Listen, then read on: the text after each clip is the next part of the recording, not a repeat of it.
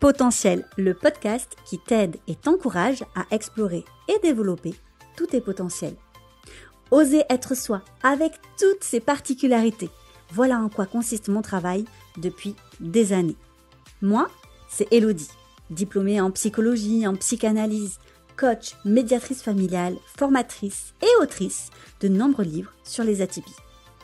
Moi-même concernée, multipassionnée et au multipotentiel, j'accompagne les atypiques à trouver du sens à leur vie, tout en restant alignés avec qui ils sont. Mais encore faut-il savoir qui on est vraiment, n'est-ce pas? C'est ainsi que je te souhaite la bienvenue ici, dans ce podcast, et que je te souhaite bien sûr une belle écoute. Ce sont même souvent les personnes les plus intelligentes, dans le sens de brillantes, qui sont paradoxalement les plus sensibles ou les plus exposées aux techniques de manipulation. C'est une citation de Philippe Breton, l'un des meilleurs spécialistes français de la parole et de la communication, qui explique cela dans son livre intitulé La parole manipulée aux éditions La Découverte. Il a été récompensé en 98 par le prix de philosophie morale de l'Académie des sciences morales et politiques. C'est une citation, je pense, qui va parler à beaucoup et c'est sur cette citation que je vous souhaite un joyeux lundi et je suis donc très heureuse de vous retrouver dans ce nouvel épisode de podcast. Les pervers narcissiques. Ah, on en entend souvent parler, mais j'avais très très envie de reprendre un épisode sur ce sujet.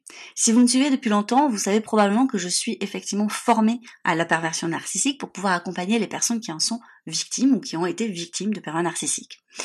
Euh, j'avais fait à l'époque pas mal de posts et de stories euh, sur les réseaux sociaux et j'ai même fait euh, eh bien un podcast assez gros et important dans mon atelier sur l'hypersensibilité. Donc le but, c'est pas de redire ce que j'ai dit dans ce podcast-là, mais c'est de pouvoir déjà vous donner quelques pistes parce qu'on entend beaucoup parler. Je pense qu'il y a beaucoup de mélange entre la manipulation, la perversion narcissique. Est-ce que vraiment on n'est plus victime de des pervers narcissiques et donc de manipulation lorsqu'on est atypique? Je vais essayer de résumer tout ça dans un épisode assez court, mais je pense assez intense, et je ne pourrai que vous le rappeler euh, sans cesse, sans cesse et sans cesse. Si vous souffrez dans une relation, si elle vous est inconfortable, le principal, ce n'est pas de savoir si l'autre a tort, a raison, si c'est une personne qui est euh, manipulatrice ou perverse narcissique, c'est de savoir si vous êtes bien, en fait, dans cette relation, et si vous n'êtes pas bien, vous n'avez absolument aucune obligation de rester dans une relation qui vous est inconfortable et qui vous est douloureuse. Et n'hésitez pas, bien sûr, si vraiment votre santé mentale est en mal, eh bien, de justement aller voir un professionnel, d'en parler, que ce soit auprès de votre généraliste, qui est souvent la première personne en qui on a confiance, mais n'importe qui auprès de votre entourage, ça sera déjà un premier pas. Et après, ben, je vous encourage bien sûr à consulter un thérapeute, psychologue ou psychiatre spécialisé, bien sûr. Pourquoi je dis ça? Parce que ce sujet, il est délicat. Il est délicat parce que lorsqu'on est confronté à des personnes comme ça, c'est vraiment très destructeur. Les pervers narcissiques notamment, et les hypersensibles, est-ce qu'ils s'attirent vraiment? Haha, grande question. Je pense que oui, de manière un petit peu inconsciente, et je vais vous expliquer comment. En fait, ils peuvent être, on le remarque en tout cas, comme des aimants l'un pour l'autre. C'est pour ça qu'il est primordial que les personnes hautement sensibles ou les personnes eh bien, qui sont HPI avec une grande sensibilité sachent reconnaître et les identifier le plus rapidement possible euh, avant d'avoir une mauvaise expérience, bien sûr. C'est parce qu'en fait, de par leur valeur humaniste, euh, les personnes atypiques, en fait, elles veulent pas juger trop vite. Et c'est bien, mais malgré leur intuition. C'est-à-dire qu'en fait, elles veulent tellement voir le bon en chacun et croire dans leurs idéaux, en fait, il y a surtout ça, qu'elles font une proie idéale pour les pervers narcissiques, qui pourraient justement se jouer d'eux pendant très longtemps. Euh, d'autant que les bah, hauts potentiels intellectuels ou sensibles ont bien souvent une grande résilience assez extraordinaire. En fait, je donne souvent cette image qui est pour moi très parlante, comme vous savez les chats qui vont jouer avec une souris. Il y a un côté un peu plus amusant pour eux si la souris bouge en fait. Si la souris arrête de bouger, donc elle est morte potentiellement, eh bien en fait, euh, ça les lasse, ça les intéresse plus, et ils vont passer à une autre souris. C'est pareil pour les pervers narcissiques. Si vous avez cette capacité en fait de rebond, qui est la résilience, si vous avez la capacité en fait, une fois au sol, de vous relever, mais c'est hyper en fait intéressant pour un pervers narcissique. Il va continuer avec vous encore et encore et encore. Et donc je casse par là l'idée reçue de dire que les personnes atypiques, les personnes hypersensibles ne seraient pas résilientes. Absolument pas. Si elles n'étaient pas résilientes, elles ne seraient pas des bonnes victimes pour un pervers narcissique. Bon, je sais pas si c'est quelque chose de positif dit comme ça, mais je pense que c'est important aussi de réaliser que c'est parce que vous avez quelque chose d'extraordinaire qui les attire en fait, quelque chose qu'ils n'ont pas. Euh, vous êtes un jouet très intéressant en fait, puisque vous rebondissez très souvent et très vite. Bon, avant toute chose, je vais reprendre quand même euh, qu'est-ce que c'est la perversion narcissique? J'aime bien qu'on soit clair, comme vous savez, sur les définitions, sur les termes, de quoi on parle exactement. C'est donc le psychanalyste Paul-Claude Rakami qui utilise le terme pour la toute première fois. Il définit les pervers narcissiques comme des pervers, non pas sexuels, mais moraux, puisqu'avant on parlait plutôt de perversion sexuelle à cette époque-là. Euh, Valentine Hervé euh, le paraphrase en disant que la perversion narcissique consiste, et là j'ouvre les guillemets, en une propension active du sujet à nourrir son propre narcissisme au détriment de celui d'autrui, avec le but de s'emparer des qualités de l'autre et de se les rapproprier. Donc pour son mérite. Pour les experts dans ce domaine, il est évident qu'il est question d'un soi grandiose. En fait, c'est vraiment un terme psychanalytique, mais voilà. C'est-à-dire qu'en fait, il n'y a pas de gratitude euh, qu'il éprouve pour l'autre. Il se sert vraiment de l'autre dans le sens où tout est un dû. Euh, c'est se faire valoir aux dépens d'autrui, c'est vraiment euh, la base c'est une grande jouissance en fait. C'est-à-dire on va humilier l'autre en plus de ça. Donc c'est vraiment ça la perversion narcissique. Donc dit comme ça, non, toutes les personnes qui sont dans la manipulation ne sont pas des pervers narcissiques. En plus, pour être honnête, on manipule tous à un certain degré. Mais lorsque, eh bien, vous allez essayer de brosser dans le sens du poil, par exemple, vos parents pour avoir quelque chose, ou votre boss pour avoir telle ou telle chose, pour essayer d'obtenir quelque chose, ben, quelque chose qui, pour vous, en fait, d'égoïste, bah, c'est une sorte de manipulation, clairement. Donc, il y a plusieurs degrés dans la manipulation, mais la perversion narcissique, en fait, ce n'est finalement c'est comment dire, il utilise la manipulation comme un outil, mais c'est pas juste de la manipulation à l'extrême, c'est vraiment autre chose. Alors, bien sûr, si on peut tous avoir des, comportements euh, qui peuvent se rapprocher de manière occasionnelle, donc du coup de quelqu'un qui manipule, le pervers narcissique, lui par contre, sa vie, les autres, c'est un terrain de jeu en fait. C'est-à-dire que pour lui, c'est un échiquier euh, géant il n'est pas en capacité d'avoir des relations authentiques et d'aimer réellement quelqu'un d'autre. Ce n'est pas possible. Il ne ressent ni regret ni d'empathie. Il est finalement dans l'imitation des bons sentiments parce que il tient énormément à son image. Donc c'est très important pour lui qu'on ait une bonne image de lui. Et il s'approprie finalement le sentiment d'autrui pour les manipuler. Donc vraiment tout le monde n'est qu'une marionnette juste pour lui et euh, encore une fois pour son image à lui, pour son besoin à lui, pour son plaisir à lui. Donc ça c'est hyper important de le garder en tête. Donc c'est quelqu'un qui ne peut pas travailler sur lui. Alors très très difficilement parce qu'en fait il va être dans la manipulation du thérapeute en fait. Euh, donc là je vous mettrai bien sûr toutes les données, euh, tous les liens. Euh, enfin voilà, je vous mets tout ça en description bien sûr du podcast comme chaque fois si ça vous intéresse. Donc on va me demander mais est-ce que tout le monde peut l'être? Alors il y a des caractéristiques qui reviennent. Déjà il faut savoir que qu'importe le genre, homme, femme, enfin, on, s'en fiche, vraiment. C'est-à-dire, ça c'est, c'est pas plus l'un que l'autre. C'est quelqu'un qui n'a jamais tort. Il n'arrive pas du tout à se remettre en question s'il a raison, point final. Il adore parler de lui. Alors je dis lui, mais ça peut être elle, hein, vous avez compris. Euh, il adore parler de lui, se mettre en avant, parler de sa réussite sociale, familiale, professionnelle. Enfin voilà, il a tout réussi. Et quand, par contre, euh, il va donner des exemples potentiellement d'échecs, c'est toujours à des fins manipulatoires en fait. C'est-à-dire que je vais présenter un échec soit pour attirer l'empathie, soit eh bien pour euh, montrer que je suis euh, pas si parfait parce qu'on peut me reprocher ça. Bref, c'est toujours en fait dans une quête manipulatoire de l'autre et donc à chaque fois pour avoir une bonne image de lui ou d'elle. Pour ça que beaucoup aussi utilisent les réseaux sociaux à leur avantage malheureusement. Parce qu'ils souhaitent donner une image parfaite. Ils se préoccupent beaucoup de son image et tout en donnant la sensation bien sûr que c'est naturel. Donc c'est vraiment euh, assez incroyable. Il n'a pas de respect pour les règles, il aime jouer avec les lois. Ça c'est vraiment euh, quelque chose qu'on remarque, c'est-à-dire qu'il va jouer effectivement avec euh, toutes les petites possibilités, aller à droite, à gauche comme ça. il n'aime pas en fait qu'on puisse l'obliger à rentrer dans un cadre. Il va donc choisir des partenaires de, vie qui sont plutôt aimantes, sensibles. Euh, ça va être plus facile de s'entourer facilement de ces personnes-là. Et c'est là où on fait le lien effectivement entre la perversion narcissique et donc potentiellement les personnes atypiques. Alors attention, on me pose souvent la question, est-ce qu'une personne atypique peut effectivement euh, être perverse narcissique. Bah euh, oui, en soi oui, parce qu'elle peut fendre l'hypersensibilité. Et que bah, les atypies, elles sont nombreuses, il y en a cinq, et ce sont des caractéristiques du cerveau, donc forcément on peut avoir une atypie, comme en fait un TDAH par exemple, et être pervers narcissique, bien sûr. Est-ce que par contre une vraie personne avec un haut potentiel sensible peut être perverse narcissique? Ça ne s'est encore jamais vu par contre. Mais on retrouve bien sûr des personnes hypersensibles parce qu'elles ont été abîmées, parce que c'est compliqué pour elles pour plein de choses, tombent dans la manipulation et utilisent d'ailleurs leur sensibilité à des fins manipulatoires. Par exemple, en disant oui, mais parce que je suis sensible que. Là, voilà, c'est une sorte de manipulation, mais moi je vois ça comme une sorte de protection parce que ce sont des personnes qui manquent vraiment de confiance en elles. Donc on n'est pas dans le cadre vraiment de la perversion narcissique, voire pas du tout d'ailleurs. Donc, vous aurez compris, ce sont des gens qui n'ont aucun problème pour mentir, qui sont très très bons, ce sont d'excellents acteurs en réalité, puisqu'ils peuvent mentir sur leur histoire, ils peuvent même expliquer et inventer qu'ils ont enfin qu'ils ont en fait subi des choses très difficiles dans leur vie pour attirer encore une fois la compassion, voire l'admiration. Euh, ils vont donc tenter de se victimiser en fait. Donc ce sont des gens qui aiment bien paraître positifs, bienveillants, mais dans les actes en réalité ils sont plutôt vindicatifs, ils sont culpabilisants, ils sont machiavéliques. Ce sont des personnes qui vont beaucoup critiquer les autres, euh, ils vont les rabaisser en permanence dans le but de se valoriser. Donc voilà, l'autre a tort parce que moi j'ai raison. Ce sont des gens dans les actes, ça fait ça. Ils vont dire qu'ils sont bienveillants, mais dans les actes finalement, voilà ce qui se passe. Lorsqu'on les critique, ce sont des gens qui vont pas du tout se remettre en question, absolument pas, ça leur glisse dessus en fait. S'il est conscient par contre que son image peut être dégradée, là attention, parce qu'il va tout faire pour décrédibiliser la personne qui pourrait dégrader son image. Et ça, ça, ça sera terrible. D'attaquer son image, c'est ce c'est le pire.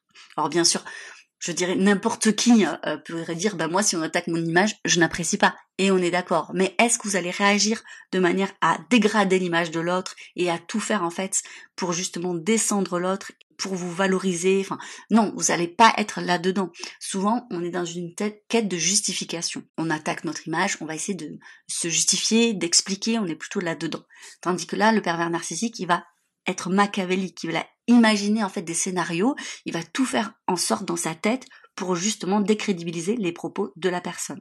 Et c'est tout le problème lorsqu'on est victime des pervers narcissiques, parce qu'en fait, euh, lorsqu'on va essayer de d'expliquer à l'entourage qu'on est peut-être victime de quelque chose, que cette personne n'est pas si bienveillante que ça, si le pervers narcissique s'en rend compte, eh bien en fait, il va tout faire pour qu'aux yeux de vos proches, c'est vous qui passiez pour un fou, pour une folle. Et vous allez peut-être finir par le croire. Vous allez peut-être finir par croire que vous êtes réellement fou et folle et que lui ou elle n'était pas si euh, en fait horrible que ça, que vous vous êtes peut-être imaginé des choses. Et donc il retourne la situation en fait. Mais dites-vous bien que euh, si vous étiez vraiment fou et folle, vous poserez pas la question en fait. C'est ça, c'est vraiment un signe hyper important à garder en tête. Et bien sûr, ça peut arriver que certains parents narcissiques, pas tous, puisse carrément être violent, surtout s'ils se sont découverts, s'il sent que euh, il perd en fait son emprise sur la victime. Donc dans ces cas-là, eh bien, il va lui-même en fait se faire passer pour la victime, tout en étant extrêmement violent dans ses propos, voire dans ses actes, et passer carrément peut-être eh bien à la violence physique, mais c'est pas toujours le cas. Et c'est là où c'est compliqué. C'est parce que c'est pas toujours le cas que les gens se rendent pas toujours compte de la violence qu'ils subissent. Il est bien plus difficile en fait de reconnaître la violence psychique surtout lorsqu'elle dure depuis très longtemps, parce qu'on est sous l'emprise et qu'en fait on a banalisé ce genre de relation, plutôt la, finalement la violence physique qui se voit visuellement et qui se ressent vraiment directement. C'est pour ça que je vous disais en début de cet épisode de podcast que la vraie question n'est pas tant de savoir si l'autre ou pas est un pervers narcissique, même si vous en reconnaissez des signes, mais c'est plutôt de vous dire est-ce que je me sens bien dans cette relation? Car on n'a pas besoin de l'excuse de se dire l'autre est vraiment malmenant pour quitter une relation. Je le redis parce que c'est hyper important. On n'a pas besoin de trouver l'excuse que l'autre est réellement malmenant pour quitter une relation. Du moment où vous ne vous sentez pas bien dans cette relation, posez-vous la question est-ce que ça vaut la peine de continuer? Et si ça vaut la peine de continuer, pourquoi? Parce que parfois il y a de mauvaises raisons, entre guillemets, à ça. Et ça, vous allez le sentir malgré tout dans votre corps, surtout lorsqu'on est atypique. Le corps ne ment pas. Lorsque vous pensez à cette personne, est-ce que vous vous crispez? Est-ce que vous avez envie de passer du temps avec cette personne ou est-ce que justement vous redoutez? C'est hyper important de vous poser ce genre de questions. Donc comme je vous l'ai dit, et je vous mettrai encore une fois les références en dessous euh, de cet épisode, enfin voilà, dans, la description, euh, il y a, selon Isabelle Nazaré, euh, qui est autrice des Manipulateurs sont parmi nous, aux éditions L'Homme, elle dit qu'il y a entre 2 et 3% de pervers narcissiques dans la société. Ce sont souvent des personnes qui peuvent donc briller en société, ce sont des bons orateurs, charismatiques, qui sont souvent très bien entourés, mais finalement qui sont entourés, j'ai envie de dire on a la sensation qu'ils le sont parce qu'ils sont souvent entourés physiquement, mais est-ce qu'ils le sont vraiment dans leur vraie vie? Pas vraiment en fait, parce qu'ils peuvent pas avoir d'amis. Encore une fois, on pose souvent la question est-ce qu'on peut sauver ces personnes-là? Non. Et puis euh, je vous encourage pas à essayer de sauver qui que ce soit. C'est pas votre rôle de sauver qui que ce soit, sauf si euh, vous travaillez effectivement euh, en psychiatrie et là et encore vous ne sauvez pas, euh, vous accompagnez les personnes à se sauver elles-mêmes. Mais en fait, on ne peut pas sauver une personne. Ce n'est pas possible en fait. Donc ne rentrez pas là-dedans. Surtout, je vous encourage pas à aller dans cette voie. Il faut savoir que donc dès le départ, ces personnes, en fait, elles vont certainement vous proposer de l'aide. Euh, sauf que cette aide, très vite, vous allez vous rendre compte qu'elle sera transformée en petit, comme un message subliminal qui va s'immiscer en vous comme ça, euh, sans que vous en rendiez compte. Et ce message sera la base de cette relation. C'est-à-dire que, en fait, le message c'est tu as besoin de moi. Tu ne peux rien sans moi. Tu ne vaux rien sans moi. En fait, tu dois me mériter. Puisque tu n'es rien sans moi, regarde si je pars, ça sera terrible pour toi. Et ça, c'est vraiment pervers parce que c'est un message qui fait que vous allez perdre confiance en vous petit à petit. Il va y avoir un lien de dépendance extrêmement toxique avec cette personne. Et du coup, il aura de l'emprise sur vous. Au départ psychique, mais après, elle va avoir de l'emprise sur plein de sphères de votre vie. Euh, par exemple, les personnes qui sont en couple avec un pervers narcissique, souvent, elles témoignent qu'elles se sont pris de la distance avec leur famille, avec leurs amis, et qu'au final, elles n'avaient absolument plus aucune relation sociale, que même peut-être elles ont déménagé loin, euh, que c'était pas vraiment leur choix, mais qu'elles ont la sensation que c'était leur choix, donc elles peuvent pas vraiment en vouloir à l'autre, parce que l'autre justement dit mais c'est toi qui voulais, rappelle-toi comme ta mère ou ton père te traitait, on en a parlé plusieurs fois, moi j'ai fait que t'aider, et en réalité comme ça, ça se mélange dans votre tête et vous avez la sensation réellement que bah, c'était votre choix, qu'effectivement c'était pas lui ou elle qui vous a influencé, alors que ça se ça s'est fait petit à petit. Vous avez même peut-être quitté votre emploi, donc financièrement peut-être que vous êtes dépendant ou dépendante en fait de cette personne, et donc oui, ça devient de plus en plus grave. Donc cette personne en fait, elle va vous aspirer sous son emprise, et ça peut prendre des années en fait avant de s'en rendre compte et donc de s'en libérer. Il faut vraiment réaliser que pour un pervers narcissique, autrui n'est finalement que ce qu'on appelle en psychanalyse un objet manquant. C'est-à-dire en fait c'est comme s'il avait un vide en lui et que bah il utilisait les autres pour combler un vide qui ne peut absolument pas être comblé de cette manière-là. Donc il en a jamais assez en fait. Donc quand bien même une victime lui échapperait, il en trouverait d'autres. Donc ce sont des personnalités sans affect. Et d'ailleurs, c'est dans le manuel diagnostic et statistique des troubles mentaux que c'est clairement dit euh, qu'en fait, ce sont comme des comédiens qui savent très bien jouer et surjouer les émotions. Ce sont des grands, grands séducteurs, vraiment. Alors souvent, on me dit, mais alors, Elodie, comment on devient PN Alors, il y a bien sûr pas mal de théories euh, sur comment cette personnalité finalement s'est formée. Car oui, avant toute chose, il faut savoir que c'est une construction psychique. Donc on ne peut pas en guérir en fait. Il y a Sylviane Barthes-Liberge qui est psychologue clinicienne qui explique que souvent le pervers narcissique est quelqu'un qui n'a jamais été reconnu dans sa personnalité propre. Elle explique qu'il a été victime d'investissements narcissiques importants de la part de ses parents et que ça l'a obligé à se construire dans un jeu de personnalité un peu factice pour se donner l'illusion d'exister. Il y a le docteur Albert Weiger, donc de qui je me suis formée, qui explique que le pervers narcissique n'a pas été reconnu pour ce qu'il est, mais pour ce qu'il fait. Par exemple, dans ces familles où la compétition est vraiment mise euh, en avant, où euh, ben, en fait c'est ce qu'on va faire, ce qu'on va réussir qui est vraiment mis en avant, et la personnalité de l'individu dans qui il est n'existe absolument pas. Donc cet enfant, pour essayer d'avoir de l'amour de ses parents, ben, l'enfant il va nier qui il est, pour essayer de se conformer au maximum à ce que ses parents attendent de lui. Ce qui fait que très tôt, ces enfants, bah, ils vont perdre leur spontanéité, ils vont devenir un petit peu calculateurs, manipulateurs, menteurs, voire mythomanes. Donc c'est des termes forts, mais ça c'est au fur et à mesure des années, c'est bien ce qu'il faut comprendre. Et qu'en grandissant, il peut se rendre compte que son comportement lui permet d'obtenir des faveurs des autres. Ce qui va le pousser à continuer, parce qu'il ne connaît que ça en fait. Donc il n'a pas reçu d'amour et de compassion, il ne peut pas développer l'empathie nécessaire pour remettre en question son comportement malsain. Il devient donc un maître de la manipulation et du faux semblant absolu, quoi. C'est vraiment ça. il faut savoir que toutes les personnes qui souffrent de cette faille narcissique ne sont pas pour autant des pervers narcissiques, bien sûr, et bien heureusement.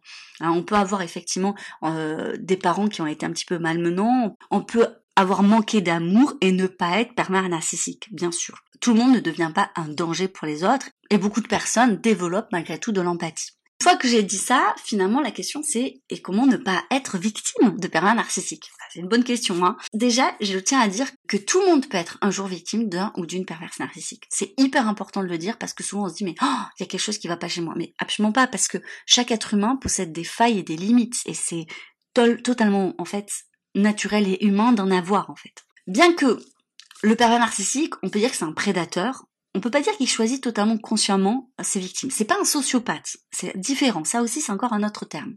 En fait, c'est une sorte de ressenti, et comme je disais, ça s'attire l'un l'autre. En fait, le pervers narcissique sera attiré par des personnes qui sont empathiques, sensibles, créatives. En fait, tout ce que lui n'a pas, en fait. Il va être attiré par des qualités qu'il n'a pas du tout. Tandis que la victime, lui, va voir dans la dans le pervers narcissique une personnalité peut-être à sauver ou qui va la sauver elle.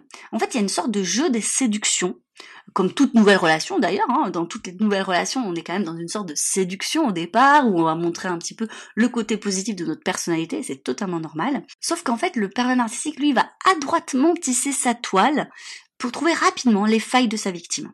C'est quelque chose qu'on ne fait pas au demeurant lorsque, bah, en tout cas, je ne sais pas pour vous, mais moi, lorsque je rencontre quelqu'un, quand bien même on est dans un jeu de séduction, euh, on va sourire, on va faire peut-être des blagues, on va, on va se raconter des anecdotes qui vont peut-être bah, créer un lien, et c'est totalement logique. On va pas toujours montrer de suite, eh bien, les petits défauts de notre personnalité.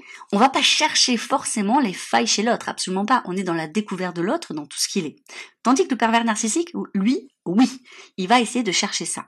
Et il va aller dans des sujets un petit peu euh, compliqués. Il va vous amener à vous confier très rapidement à lui, en fait. Alors attention, si vous vous confiez rapidement à quelqu'un, ça ne veut pas forcément dire que c'est un pervers narcissique, ça peut peut-être dire que vous êtes juste avec un corps avec qui vous êtes en confiance. Mais cependant, c'est intéressant de l'avoir en l'esprit. Et donc, le pervers narcissique, petit à petit, va vous complimenter, euh, là où justement, bah, peut-être vous manquez de confiance, euh, il va essayer effectivement de se mettre lui en avant sur les thèmes où vous, par exemple, vous êtes moins à l'aise, il va vous, vous donner des conseils. Finalement, petit à petit, il va vous soumettre à son regard, à son expertise, à ce que lui il sait et pas vous.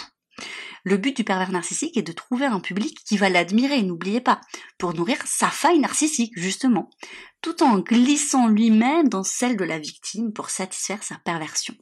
Les hypersensibles sont alors un mets de choix, vous l'aurez compris, parce que, bah, justement, nous, on adore l'introspection, on aime se remettre en question, on est attentif aux autres, euh, on doute beaucoup de nous, donc forcément, bah, on a des failles très grandes parce que justement, on est toujours en train de se dire, est-ce que je fais assez, est-ce que je suis assez? Donc ça, c'est parfait pour un pervers narcissique. Et comme en plus on ne veut pas penser du mal de son interlocuteur, même si on sent que on n'est pas très à l'aise, on veut quand même lui laisser le bénéfice du doute. Bah, c'est parfait, ça va nous enterrer dans une relation en fait. Et donc on va refuser de voir les red flags, en fait les premiers signes d'une relation toxique. Et c'est là où je vous disais, ne cherchez pas à savoir si la personne est une perverse narcissique ou pas. Demandez-vous juste si vous êtes bien avec cette personne, tout simplement. Et vous avez totalement le droit de ne pas aimer quelqu'un, quand bien même c'est une bonne personne. Euh, on est des milliards sur cette planète, je suis sûre qu'on est vraiment très nombreux à être de bonnes personnes, même si on a tous nos défauts, mais ça ne veut pas dire qu'on doit tous aimer, même si on doit bien sûr tous se respecter. Donc finalement, je finirai en disant mais comment savoir si on est vraiment dans une relation toxique? Puisque oui, je vais plutôt parler de relation toxique plutôt que vous dire est-ce que vous êtes avec un PN. Je trouve que c'est très réducteur et très dangereux de faire ça. Parce que l'étiquette de peine, encore une fois, c'est pas ce qui compte le plus. En plus, vous n'êtes pas, je pense, expert pour pouvoir dire si oui ou non la personne est peine. C'est très compliqué. Euh, c'est difficile de poser un tel terme. Demandez-vous si vous êtes mal à l'aise en présence de la personne. Qu'importe la raison, gardez bien en tête que rien ne vous oblige à poursuivre ou à développer une relation de toute façon. En plus, je crois qu'il est important d'avoir un peu d'humilité et de réaliser qu'on peut tous être toxiques un jour pour quelqu'un. Et je l'ai souvent dit d'ailleurs, en tant que personne atypique, on a une certaine intensité qui peut noyer les autres. Genre, on est un peu un tsunami émotionnel pour beaucoup, et ça, ça peut être extrêmement toxique et malmenant pour d'autres personnes. Bref, cette notion en fait de se sentir bien, de se sentir respecté, eh ben, elle est très subjective au final. Donc, la seule possibilité de se libérer une fois qu'on a réalisé eh bien que nous ne nous étions pas bien dans cette relation, finalement, c'est de partir le plus loin possible.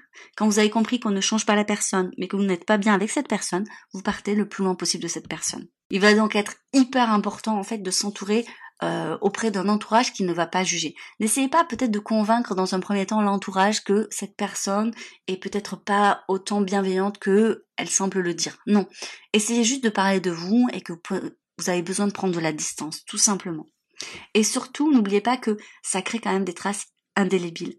Alberto Ega explique bien à quel point l'emprise du pervers narcissique reste, même en fait une fois la relation terminée. Et plus cette relation a été intense, plus elle a duré dans le temps, et plus l'emprise elle est forte. La victime, elle s'en veut alors d'autant plus elle, elle comprend pas pourquoi encore le parent narcissique est dans ses pensées, dans sa tête, comme une petite voix vicieuse qui tourne en boucle sans cesse. Elle va croire qu'elle est faible. Et vraiment, je vous rappelle que les personnes faibles, ça n'existe pas, ou en tout cas, on peut être dans un état fragile à un moment T de notre vie, bien sûr, et ça, ça concerne tout le monde. Mais en tout cas, elle va avoir tendance à culpabiliser et à illégitimer ses ressentis. Et elle voudra vite passer à autre chose, elle aura de la colère contre elle-même. Alors, si c'est normal de vouloir passer à autre chose, et bien sûr euh, que c'est même très bien, mais je crois qu'après une telle relation, après une telle emprise, seule la bienveillance envers vous-même vous sera salutaire.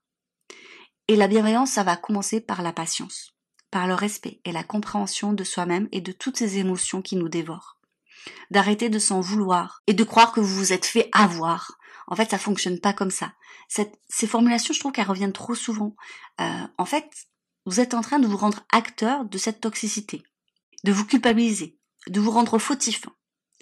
Si vous souhaitez vous libérer, il faut commencer par être bienveillant. Donc non, vous n'êtes pas naïf, trop naïf, ou pas assez intelligent. C'est justement parce que vous êtes une belle personne, avec de belles qualités, que vous avez été victime certainement de ce genre d'individu. Donc le fautif à blâmer, de toute façon, c'est le pervers narcissique. Hein. Totalement. On ne blâme pas les victimes. Alors oui, bien sûr, je vais pas pouvoir changer votre vie je vais malheureusement pas pouvoir vous aider comme ça sur un podcast, mais ce que je peux vraiment vous dire et vous encourager, c'est en fait de légitimer ce que vous ressentez et d'oser demander de l'aide à un professionnel de la santé. Parce qu'après une telle emprise, il faut tout reconstruire. Mais vous pouvez y arriver.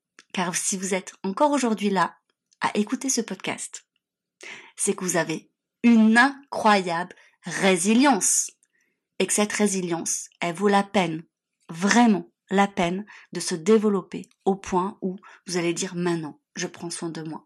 Maintenant, eh bien, j'affiche clairement le fait que je veux prendre soin de moi, que je vais être plus bienveillant envers moi-même, parce que je le mérite et que c'est pas parce qu'une personne s'est comportée comme ça avec moi que tout le monde va se comporter comme ça avec moi. Absolument pas et loin de là. Par contre, il faut comprendre dans quelle faille le pervers narcissique est venu. Et ça, c'est hyper intéressant de se poser la question parce que ça nous permet de savoir quelle faille là il faut travailler. Prenez confiance en vous, vous êtes forcément une incroyable personne. J'espère donc que ce podcast a pu vous aider à y voir plus clair à la fois sur la perversion narcissique, à la fois aussi peut-être sur les difficultés dans les relations, et aussi peut-être vous rassurer sur qui vous êtes, qui vous n'êtes pas. Je ne sais pas. En tout cas, n'hésitez pas à laisser, et je le dis souvent, mais ça m'encourage et ça me fait beaucoup de bien, à laisser une note au podcast, qu'importe où est-ce que vous l'écoutez, à le partager? Peut-être que justement, eh bien, ce podcast peut être écouté, euh, ou en tout cas cet épisode peut faire du bien à quelqu'un d'autre de votre entourage. Donc n'hésitez pas à le partager. Je vous embrasse et je vous dis à lundi prochain pour un nouvel épisode de podcast. C'était le podcast Potentiel par Elodie Crépel. N'hésite pas à laisser une note, un avis et à le partager. Je te dis donc à lundi prochain pour un nouvel épisode. Belle journée